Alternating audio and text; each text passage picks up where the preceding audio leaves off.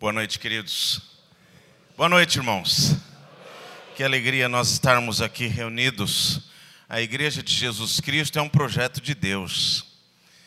E você precisa se alegrar com isso. Quando Deus nos salvou, por intermédio de Cristo Jesus, Ele nos enxertou no seu próprio corpo o termo exato do milagre que Cristo fez por nós. Ele nos enxertou na igreja de Jesus e nós somos unidos uns aos outros em Cristo Jesus. E o intuito disso é de fato buscarmos ao Senhor, nos deleitarmos no Senhor, mas não apenas isso também, além de aprendermos da palavra de Deus, exercermos essa comunhão que é milagrosa somos diferentes, pensamos diferentes, mas em Cristo Jesus nós somos um. E isso é uma grande alegria. Nós vamos meditar na palavra de Deus agora.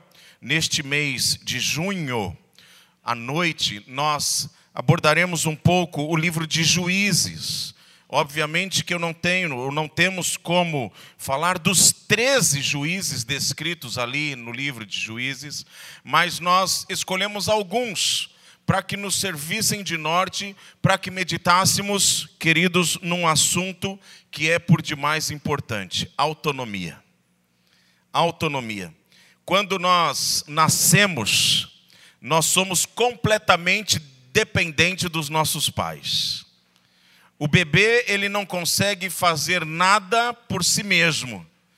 O máximo que ele consegue fazer é chorar pedindo alguma coisa e o seu pai, a sua mãe, supre aquilo que a criança precisa. Ele vai crescendo e a ideia é que ele vá é, percebendo como ele pode dar conta de algumas coisas.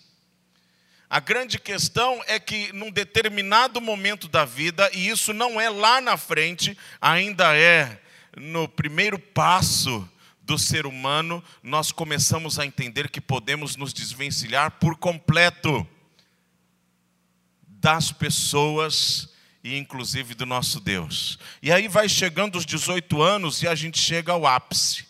Porque a gente acha que, como no nosso país a maioridade ela se alcança aos 18 anos, pronto, vou chegar aos 18 anos e me tornarei um ser autônomo.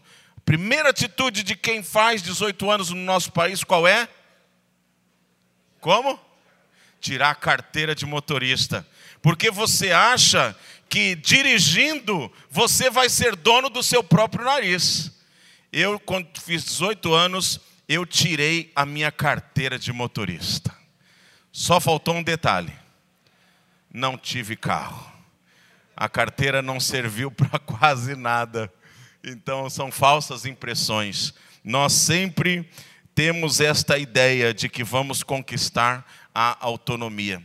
E no livro de Juízes, o que, queridos, ah, fica nítido é, é, um, é um chamamento de Deus. Não há uma autonomia, mas uma completa dependência dEle.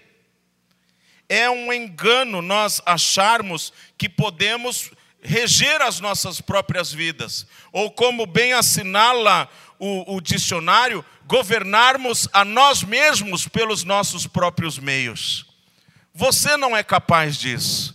Você não tem tanta competência para dominar sobre si mesmo, muito mais sobre as outras pessoas. A palavra de ordem nas Escrituras é: dependa de Deus. Mas, como eu disse, o homem cada vez mais surpreende e ele cria alguns mecanismos e ele filosofa de tal maneira que ele vai se sentindo não apenas importante, mas autossuficiente. Um dos grandes filósofos pós-iluminismo, Immanuel Kant, ele, ele coloca, ele cunha, na verdade, uma, uma frase, uma postulação acerca da autonomia do homem. Ele diz que o homem, ele possui a vontade de autodeterminar uma legislação moral para ele mesmo. É o homem quem vai ditar quem ele é. É o homem que vai ditar quem ele crê ou o que ele crê. É o homem que vai é, literalmente tomar conta do seu próprio nariz. Mas, biblicamente, queridos, o que nós percebemos é que esse tipo de atitude, ele não dá certo. Ele não dá certo.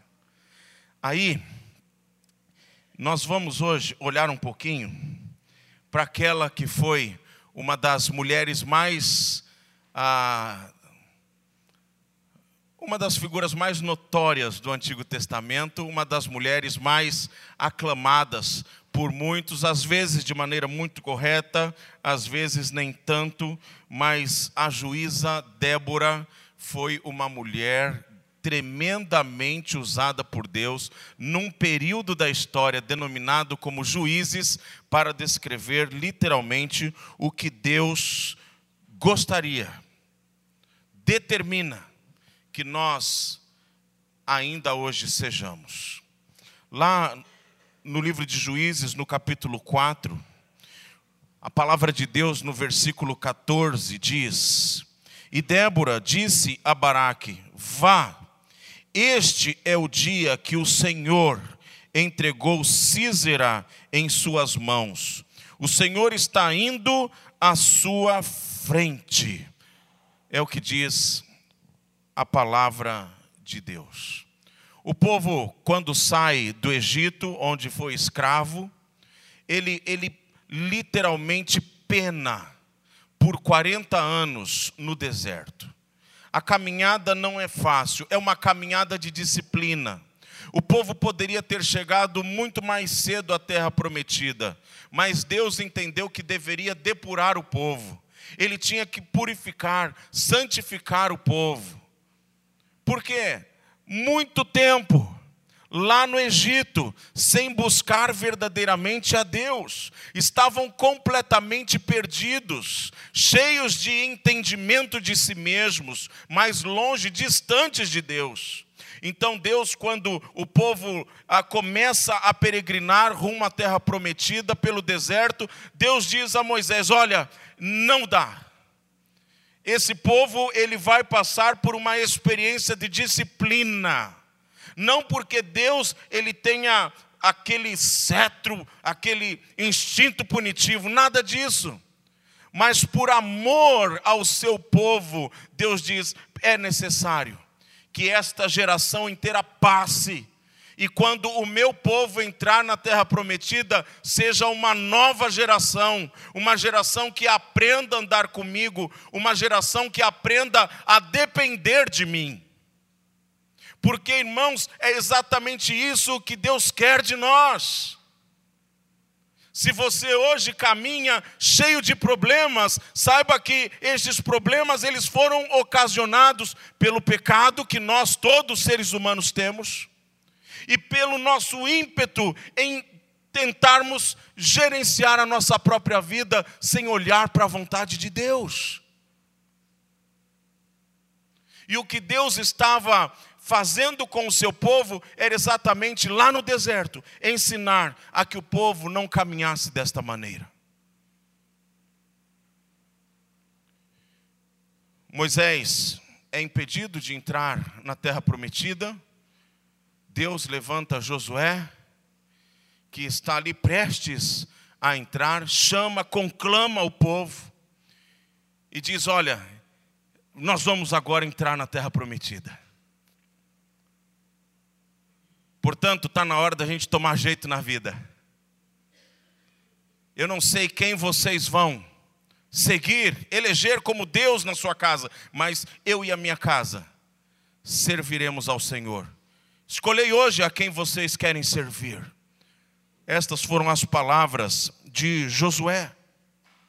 E aí então, após Josué entrar na terra prometida e partir dessa para a terra prometida que todos nós almejamos, para a eternidade, para os céus, Deus, ele levanta um novo momento na história do seu povo, chamado pelos judeus de Shoftim, ou então o período dos juízes, o período dos legisladores, o período daqueles que sim estariam liderando o povo, não como um rei, porque o povo não precisava de rei.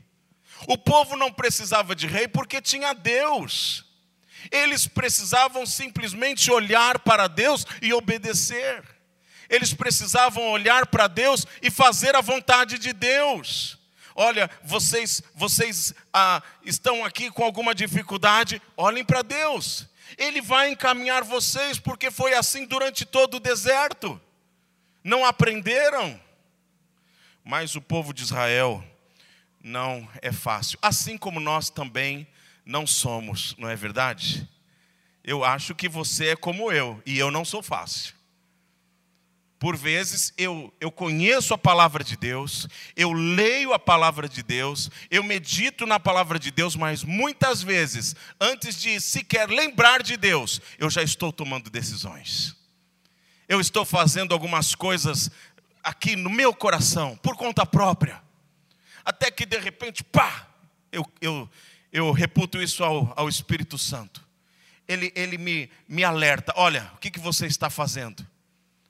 Por que, que você está tentando endireitar a sua própria vida, tomar decisões por si próprio? Olhe para mim. Isso é amor de Deus, queridos.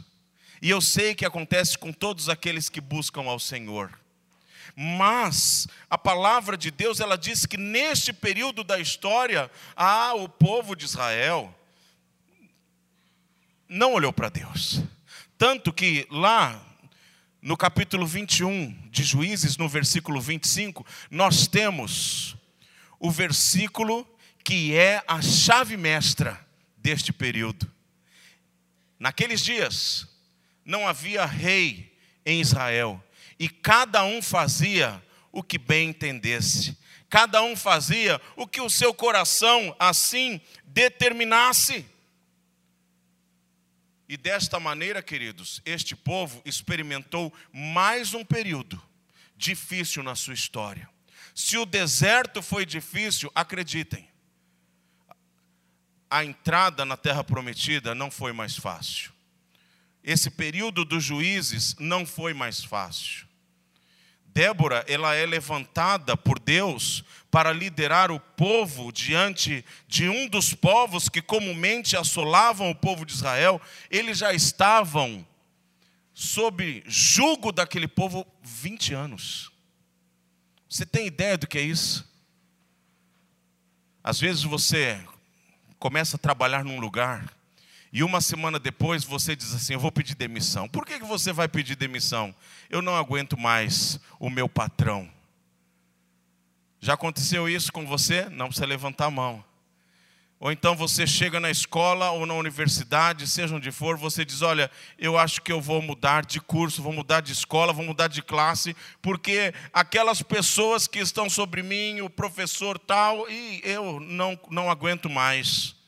Mas se passou tão pouco tempo e você já não consegue mais lidar com essa situação. Imagine o povo de Israel 20 anos debaixo de um jugo de um povo, assolando a sua vida. É neste contexto que Débora é levantada como juíza, é a quarta juíza. Outros já haviam passado por Israel, mas o povo de Israel não aprende Parece-me que a história ela se repete. Na verdade, queridos, o que nós percebemos ao olhar para o livro de Juízes é que nós temos ciclos de história. E este ciclo é, se, se, se, caracteriza, se caracteriza de que maneira? Olha, o povo se torna idólatra. O povo começa a buscar outros deuses.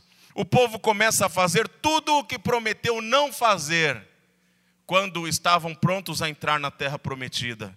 Então Deus permite que outros povos sejam usados como disciplinadores do seu povo.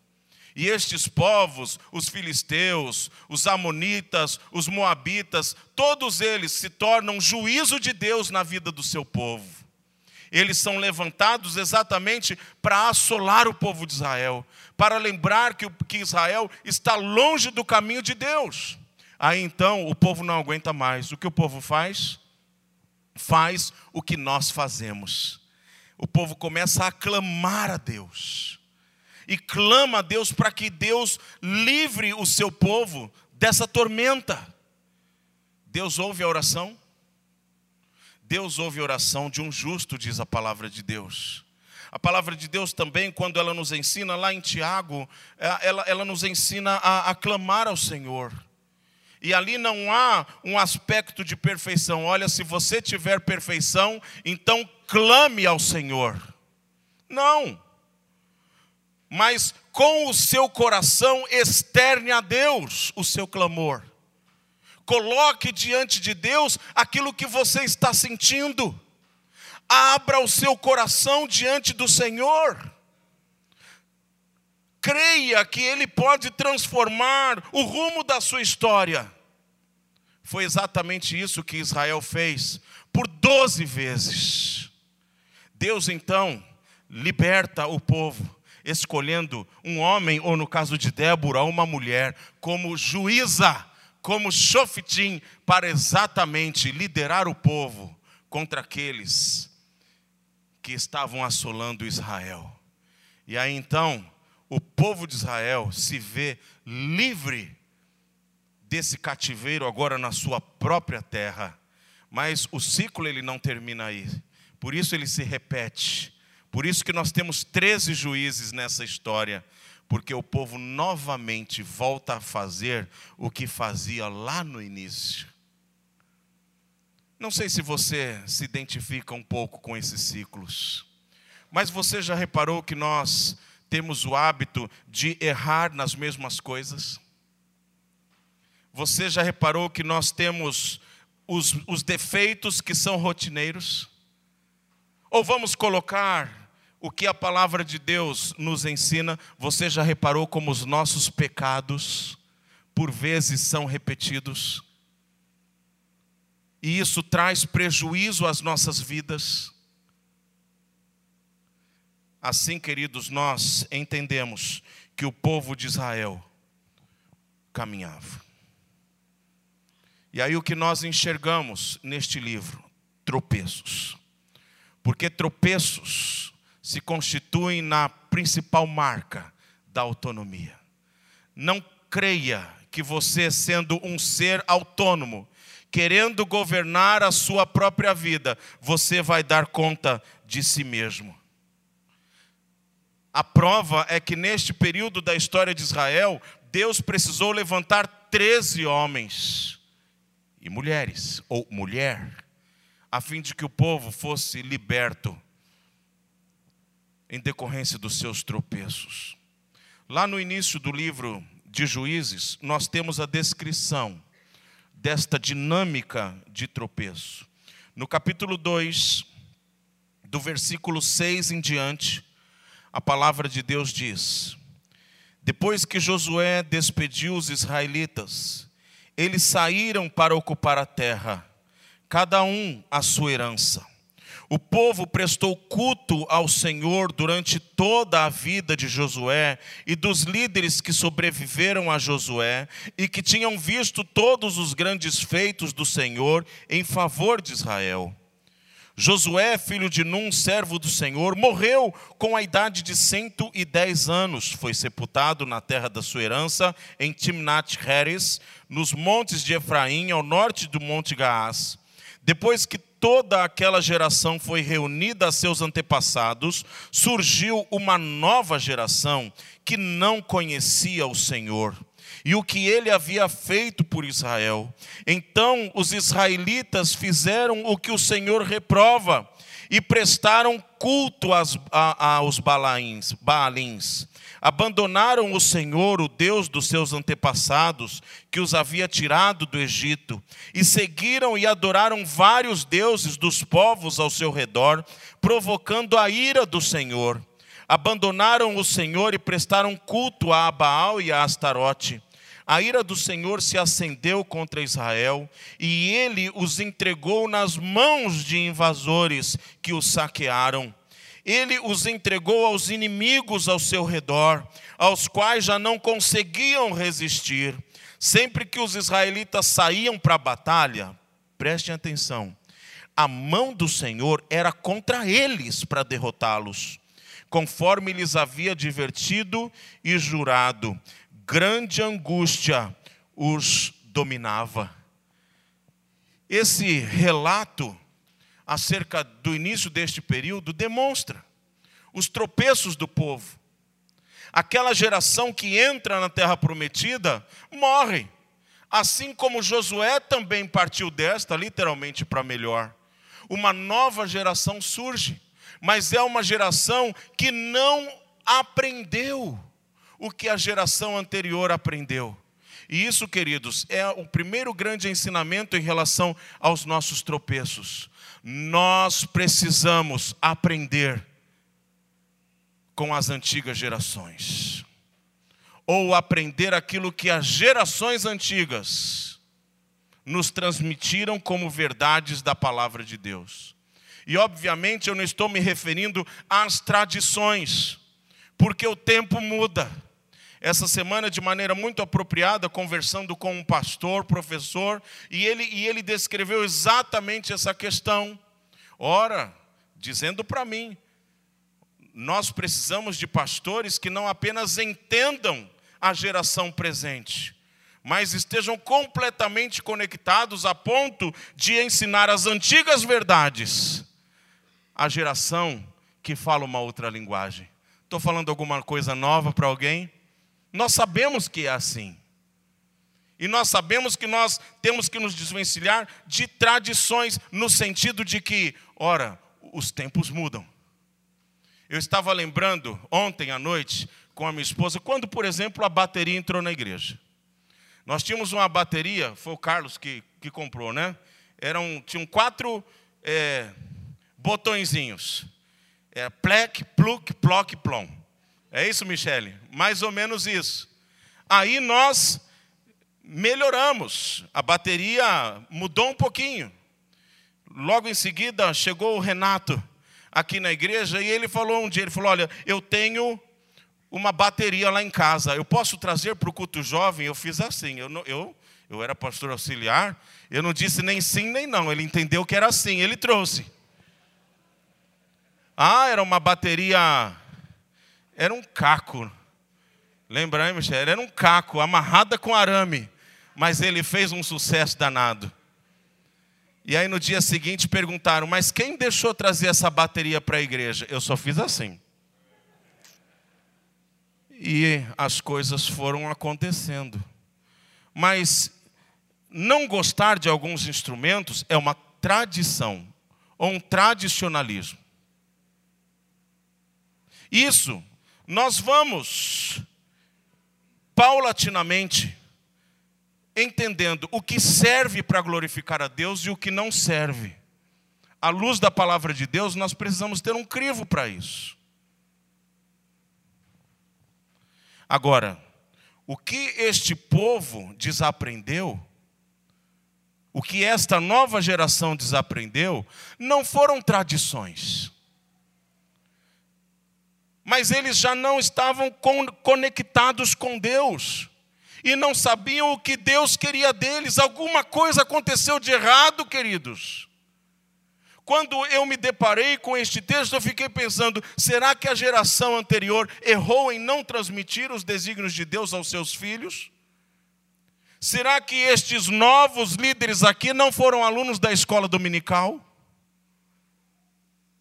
Porque bons líderes são alunos da escola dominical.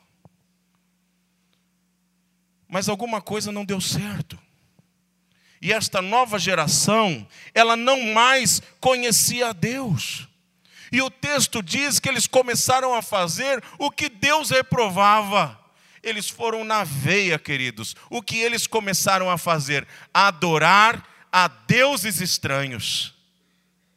Isso já havia trazido um grande prejuízo ao povo de Israel. Lá no Egito, os irmãos lembram quando Moisés ele sobe e desce, havia um bezerro de ouro e todos estavam lá adorando aquele bezerro. Mais uma vez o que estava acontecendo era isso, Deus estava sendo trocado. E essa troca, ela traz o prejuízo do tropeço. Porque quando nós trocamos Deus em nossas vidas por qualquer outra coisa, nós experimentamos um gosto amargo. Nós experimentamos literalmente a derrota. E não foi diferente com o próprio povo de Deus, a tal ponto que o texto diz: não sou eu, pastor Sidney, o texto está dizendo. Quando o povo de Israel saía para a guerra, o que Deus fazia? Ouviram eu lendo? Sempre que os israelitas, versículo 15, saíam para a batalha, a mão do Senhor era contra eles para derrotá-los. Que Deus mau! Nada disso, queridos. Que Deus justo, amoroso e extremamente zeloso e preocupado com os seus filhos, a ponto de discipliná-los desta maneira. Irmãos, não pensem que hoje é diferente. Não pense que hoje nós temos uma autonomia para vivermos da maneira como bem entendermos. Ora, em 2000 e, é, falhou mesmo. 2019, ufa, será que é o, o alemão que está chegando? O Alzheimer? Em 2019, não havia rei na igreja do Marapé. Não havia Deus na igreja do Marapé não havia Deus no coração dos membros que compõem a igreja do Marapé, e cada um fazia o que bem entendesse, ou numa maneira mais coloquial de dizer, o que desce na telha. Alguém vai ser feliz dessa maneira? Alguém vai satisfazer o coração de Deus? Alguém vai acertar o alvo desta maneira? Não vai, irmãos, não vai nós precisamos fazer a vontade de Deus. Como nós fazemos a vontade de Deus? Nós fazemos a vontade de Deus conhecendo aquilo que é a vontade de Deus. Nós hoje vivemos uma geração, hoje é dia do pastor. Ninguém me cumprimentou. Hoje é dia do pastor. E no e no no grupo de WhatsApp dos pastores do estado de São Paulo, um pastor colocou assim: Meu presente do Dia dos Pastores, um livro de José Saramago. Se alguém não sabe quem é José Saramago, autor português, falecido alguns anos atrás, ateu, convicto e combatente do cristianismo. E este pastor colocou assim: Meu presente de Dia dos Pastores minha, o tipo de leitura que eu gosto. Eu fiquei extremamente preocupado. Ele deveria se alegrar se de repente recebesse uma Bíblia de estudo ou alguns apetrechos importantes para o nosso estudo da palavra de Deus e dissesse: Olha, queridos, olha o que as minhas ovelhas me deram. Me deram apetrechos para que eu conheça ainda mais a palavra de Deus. Mas eu não vou me deter aos pastores. Com certeza há muitos entre nós que gostam de literatura e que leem boa literatura, gastam muito tempo lendo literatura, gastam tempo lendo besteiras, inclusive, mas não são capazes de devorar a palavra da verdade. Que tipo de vontade pessoas como estas estarão prontas a fazer, não a vontade de Deus. Só que, como o próprio Senhor Jesus Cristo diz lá no Evangelho de João, capítulo 14, versículo 21, estes não poderão dizer que amam a Deus. Porque Jesus respondendo aos seus discípulos e à multidão que estava ao seu redor, inclusive de perseguidores, de fariseus e outros, ele diz: Aquele que tem os meus mandamentos e os guarda, este é o que me ama. Então nós precisamos, irmãos, aprender com estes erros. Nós precisamos aprender com estes desacertos. Foi um período muito conturbado na história de Israel o povo de Israel, ele se junta com outros povos. Ele, ele, ele tem prazer em fazer aquilo que Deus abominava. E tropeçam e caem e experimentam as suas maiores quedas. Foi um período ruim, de altos e baixos do povo de Israel. Por isso eu gostaria de dizer algo aos irmãos as quedas da vida, elas poderiam ser evitadas se nós não fôssemos desobedientes. Se você olhasse para Deus e buscasse aprender dele e obedecer a ele, você evitaria toda sorte de queda na sua vida. Nós podemos, queridos, nós não precisamos viver este ciclo da mesma maneira como o povo de Israel viveu no livro de Juízes, no período de Juízes. Nós podemos experimentar uma nova realidade vivendo em obediência ao Senhor. Agora, eu gostaria de meditar um pouquinho na figura de Débora, esta juíza fantástica, porque ela nos ensina exatamente o oposto. Ela não é alguém que experimenta a, desobediência ao Senhor. Ela não tem tropeços na sua vida que são notórios e escritos na palavra de Deus. Antes, ela tem uma fé que a leva a uma submissão a Deus. E é um exemplo que todos nós devemos imitar. O texto do capítulo 3, do capítulo 4 e do capítulo 5, melhor dizendo, 4 e 5, que falam acerca de Débora como juíza. Ele começa dizendo que Débora estava ali fazendo o seu papel. E que papel Débora possuía? Ela era profetisa. O profeta, naquela época, ele tinha a incumbência principal de julgar as causas do povo. E era isso que ela estava fazendo debaixo de uma árvore. Ela estava ali cantarolando e o povo chegava chegava para que ela resolvesse as causas do povo. Essa era a função de Débora, uma função de sabedoria. E a palavra de Deus, ela diz que a Débora levantou e foi ajudar o povo de Israel. Ela diz no capítulo 4: Eu me levantei como mãe do povo e fui fazer a vontade de Deus. Interessante as palavras desta juíza, porque ela, ela não recebeu a visita de um anjo, não apareceu para ela uma, uma sarça ardente, mas ela simplesmente entendeu que ela deveria fazer algo pelo seu povo naquele momento. Sabe o que isso significa? Sintonia fina com Deus não foi da sua cabeça, não foi um plano mirabolante, mas ela compreendeu o que Deus queria que ela fizesse naquele momento.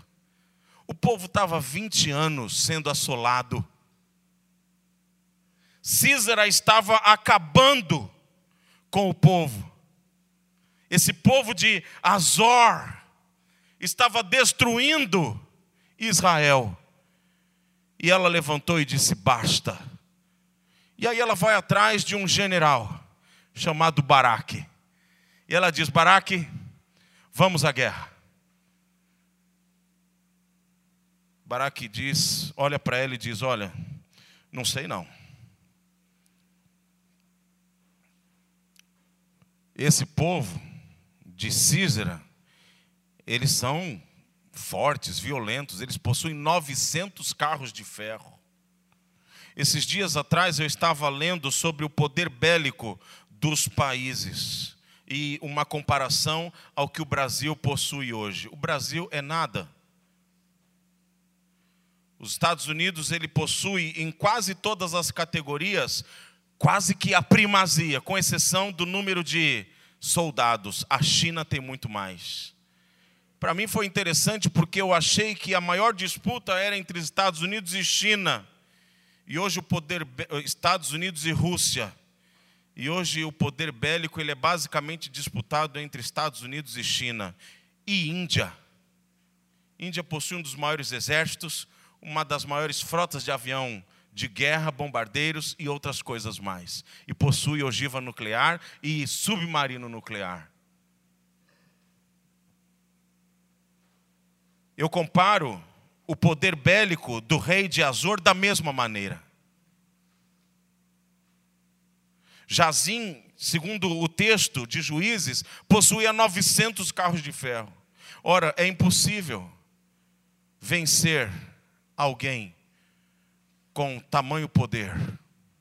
Mas o que a palavra de Deus diz aqui em Juízes capítulo 4, no versículo 14, o texto que nós lemos no início, é que Débora, ela diz a Baraque: vá, porque este é o dia em que o Senhor entregou Císera em suas mãos.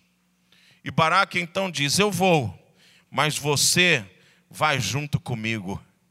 E Débora foi porque ela era a líder espiritual naquele momento do povo de Israel.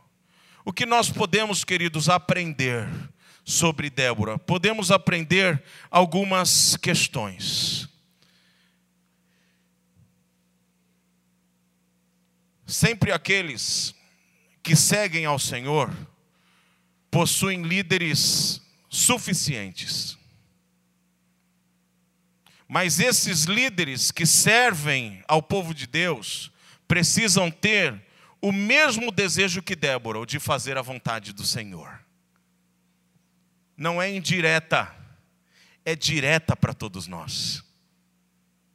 Deus, no Novo Testamento, de maneira muito clara, ele equipa a sua igreja com dons e talentos para que não haja falta de Déboras no nosso meio e para que o trabalho do Senhor seja feito da melhor maneira possível. Não tenha Débora apenas como um ícone que deve ser visto de baixo para cima e admirado. Nós precisamos ter não a mesma ousadia, mas o mesmo espírito rendido ao Senhor que Débora tinha. Esta mulher, ela foi tremendamente usada por Deus diante do povo de Israel numa época terrível. Mas o poder não era de Débora, não foi Débora, foi Deus. É por isso que nós somos indesculpáveis quando fazemos corpo mole naquilo que Deus nos chama para fazer. É por isso, queridos, que nós ganhamos uma nota ruim de Deus quando recolhemos as nossas mãos e gritamos: Eu não sou competente para isso, ou eu não, não estou preparado, existem pessoas muito melhores do que eu, ou eu já estou cansado, eu muito já fiz, ou seja, qual for a sua desculpa. Porque a obra que nós não fazemos, ela se constitui num erro, num pecado. Por isso, quando nós olhamos para o exemplo de Débora, nós podemos ter essa ideia. Débora acompanhou o exército, e com 10 mil homens, tudo foi resolvido. O povo, depois de 20 anos, experimentou liberdade e por muito tempo se manteve livre, não graças a Débora, mas graças a Deus. Mas há uma lição muito maior em Débora que nós precisamos aprender. A lição da submissão. Porque a submissão a Deus, ela traz resultados de perfeição. Exatamente. E nós precisamos entender, queridos, que o que Deus quer não é que você se sinta plenamente capacitado para fazer aquilo que você acha que agora sim. O que Deus almeja é que você, que é capacitado por Ele, estenda a sua mão para fazer aquilo que Deus quer que seja feito.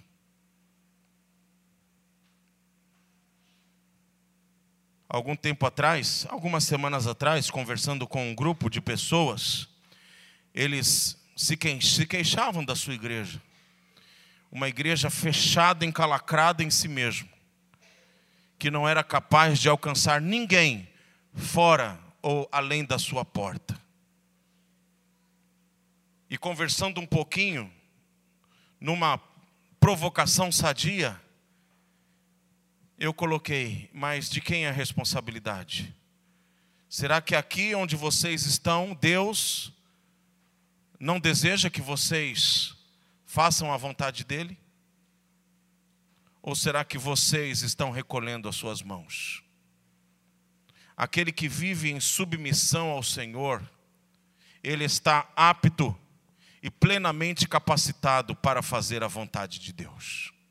Não espere ser um PhD em Bíblia, não espere ser um PhD em liderança para fazer aquilo que Deus tem chamado você. Os grandes homens e mulheres de Deus, na palavra de Deus, eles não eram literalmente ninguém. Nós podemos tirar essa, essa ideia dos próprios discípulos de Jesus. Quem era Pedro? Lá em Atos capítulo 4, a palavra de Deus diz que quando Pedro e João são levados ao sinédrio, o texto ele grifa bem no início, olha, eram homens incultos. Não eram sábios. Não eram cheios de entendimento, mas eles eram submissos ao Senhor e desejosos de fazer a vontade de Deus. E o sinédrio diz: a partir de agora, vocês não fazem mais o que, fa o que estavam fazendo.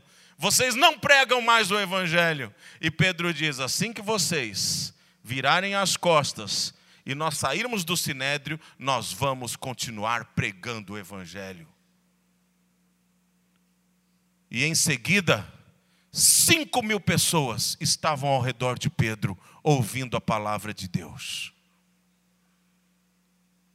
É assim, queridos que nós nos apresentamos diante do Senhor. Deus não precisa das nossas mãos, mas Ele quer usar aqueles servos que são submissos à Sua vontade. Para isso, nós precisamos entregar a nossa vida ao Senhor e não procurar melhorias em nós mesmos. Olha, no que eu posso melhorar? Não. Mas eu preciso me render ao Senhor. O Espírito Santo ele precisa transformar a minha vida de uma tal maneira que eu seja completamente diferença e dotado de muita sabedoria que vem dos altos céus. Foi exatamente esta a experiência de Débora. Ela se encheu de uma sabedoria de Deus, dos altos céus, e esta sabedoria de Deus mudou a história, não de Débora, mas mudou a história da vida do povo de Israel. As decisões tomadas por ela foram decisões que mudaram não apenas o rumo da sua vida, mas mudaram o destino do próprio povo de Israel mais uma vez. Certa vez, Billy Graham, falecido há alguns anos atrás, muito notório nos Estados Unidos, Billy Graham ele foi conselheiro durante o seu ministério de praticamente todos os presidentes dos Estados Unidos. E numa dessas sucessões presidenciais dos Estados Unidos, o Partido Republicano fez um convite a Billy Graham. Olha, nós precisamos de você. Nós queremos que você seja o nosso candidato a presidente. E Billy Graham disse: Eu não. Primeiro, porque eu não vou me rebaixar e deixar de ser embaixador de Deus para ser presidente da nossa nação cabeça no lugar. E segundo, porque aquilo que Deus me chamou para fazer, eu quero fazer da melhor forma possível sabedoria.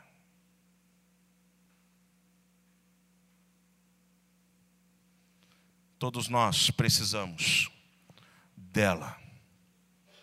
E como nós, irmãos, somos dotados de sabedoria, esta sabedoria que encheu Débora para que durante todo esse tempo liderasse o povo. ela não se estribou no seu próprio entendimento.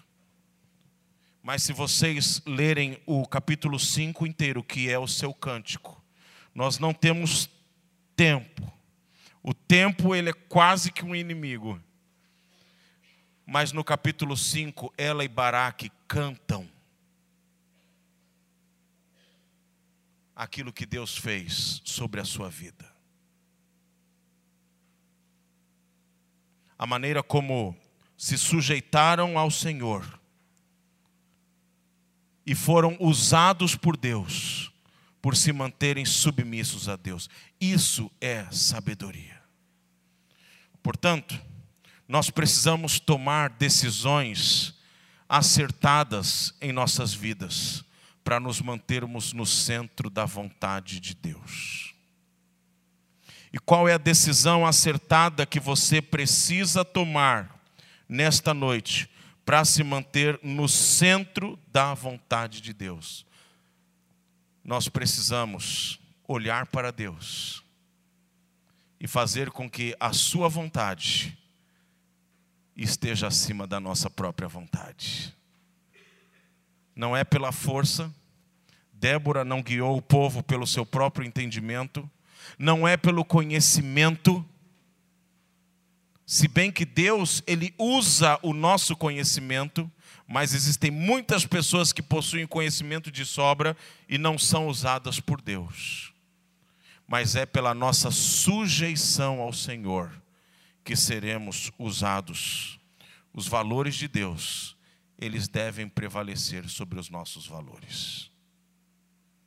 Eu quero, nesta noite, terminar dizendo que o que Débora fez de notável e que precisa ser repetido por todos nós. O que Débora fez e que precisa ser assimilado por todos aqueles que de fato são o povo de Deus, é não viverem uma vida independente do Senhor. Se esta sujeição de Débora se esta submissão à vontade do Senhor na vida de Débora ocorreu, é porque ela entendeu. Ela não foi maluca, ela não levantou no seu próprio entendimento. Agora é a minha vez. Agora é o empoderamento das mulheres. Vou dar um exemplo que uma juíza pode governar sobre Israel. Isso é loucura. O que ela fez foi entender que Deus, naquele momento, estava chamando a sua pessoa para liderar sobre o seu povo. Você quer fazer alguma coisa para a glória de Deus? Você quer fazer algo que agrade o coração de Deus? Então, queridos, comece por derramar o seu coração ao Senhor. Faça como Davi que lá no Salmo 51, louvando a Deus, disse: O Senhor não tem prazer em outra coisa, em sacrifícios feitos por mãos humanas. O seu prazer está num coração contrito, num espírito compungido, quebrantado. É desta maneira que nós somos usados por Deus. Que seja este o nosso desejo e que você saia daqui plenamente consciente de que você precisa ser obediente ao Senhor. Você precisa se submeter a Deus, a Sua palavra e fazer a vontade dEle. Pai eterno, a súplica dos nossos corações é que nós aprendamos, de uma vez por todas, a fazer o que é certo, a cumprir a tua vontade. Que não seja, ó Pai, a nossa própria força, que não seja o nosso conhecimento desvirtuado da tua vontade, mas que o nosso coração esteja completamente quebrado diante do Senhor, a fim de que tudo aquilo que ousarmos fazer para o teu nome, para a tua glória, seja de fato debaixo da tua vontade. Eterno Deus, nós suplicamos que o Senhor levante nesta igreja um povo com o coração de uma Débora, que não confia no seu próprio entendimento e nas suas forças, mas se deleita em fazer aquilo que recebeu do Senhor para fazer. Pai querido, que o Senhor se agrade da nossa obediência e que jamais, jamais entendamos ser seres autônomos que não precisam olhar para o Senhor. Nós somos carentes do Senhor. E se assim não formos, a história poderá se repetir da mesma maneira como Israel conheceu a desgraça. Nós não queremos isso. Nós queremos, ó Deus, viver para a tua glória, viver em obediência ao Senhor. Ensina-nos, ó Deus, e que desta maneira o teu nome seja glorificado. É em nome de Jesus que nós oramos. Amém.